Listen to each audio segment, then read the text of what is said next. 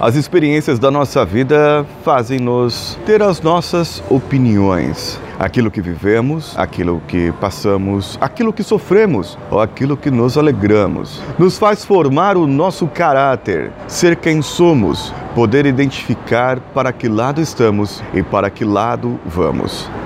Você sabe aqui que eu sempre trago uma opinião. Opinião baseada nas minhas experiências de vida, baseada naquilo que passei naquilo que vi, naquilo que enxerguei. Baseado no meu crescimento quando eu era criança, baseado em muitas coisas da nossa vida. E vocês ouviram eu dizer aqui que pode ser que uma irmã gêmea ou irmão gêmeo seu não absorva as experiências ruins ou boas da sua vida da mesma maneira que você. E por não absorver da mesma maneira, essa pessoa enxergará a vida de maneira diferente da sua. Muitas opiniões são formadas ainda crianças.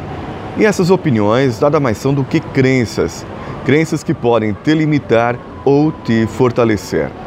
Se você for, por exemplo, uma criança envolvida com jogos de futebol, muito provavelmente você terá um time do coração. E esse time do coração, às vezes, será o da maioria dos seus amiguinhos que estão junto com você, vendo aqueles jogadores jogarem. Foi assim com o Santos de Pelé ou com o Santos de Neymar, com o São Paulo de Raí e Miller, com o Palmeiras de Evair e Marcão. E foi com o Corinthians da época de Sócrates, ou com o Corinthians da geração mais moderna, com o Ronaldinho na frente liderando o time. Independente do que for, as emoções com que passaram as emoções que vocês viram fizeram com que você tivesse um time do coração para torcer. Então você tem uma opinião, e essa opinião é aquela opinião doente, porque você não admite que seu time seja criticado por outra pessoa, mesmo que ele esteja ruim mesmo. Afinal de contas, você é torcedor, então você pode criticar o seu time. E quando vamos para o lado da política, você tem a sua opinião, você defende um lado, defende o outro, e o outro defende o outro. E para os de esquerda, os de direita são babacas, e os de direita, os de esquerda são idiotas. Vocês já pararam para pensar que pode estar todo mundo errado e todo mundo certo ao mesmo tempo? Vocês já pararam para pensar que, estando errados ou estando certos, todos estamos certos. Mas precisávamos ouvir as opiniões, precisávamos ter novas opiniões, precisávamos atentar para que a outra pessoa esteja falando. Precisamos nos atentar para o que a pessoa quer dizer. O porquê ela defende aquele lado.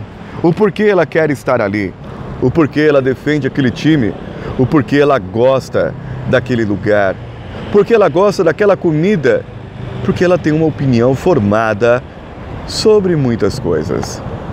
Mas, como se diz na PNL, Programação Neurolinguística, existe um mapa e o seu mapa não é um território, ou seja, o seu mapa é apenas a visão que você tem. É apenas a visão que você tem daquilo. É a sua opinião. É o lado que você está enxergando. É a forma com que você enxerga aquilo.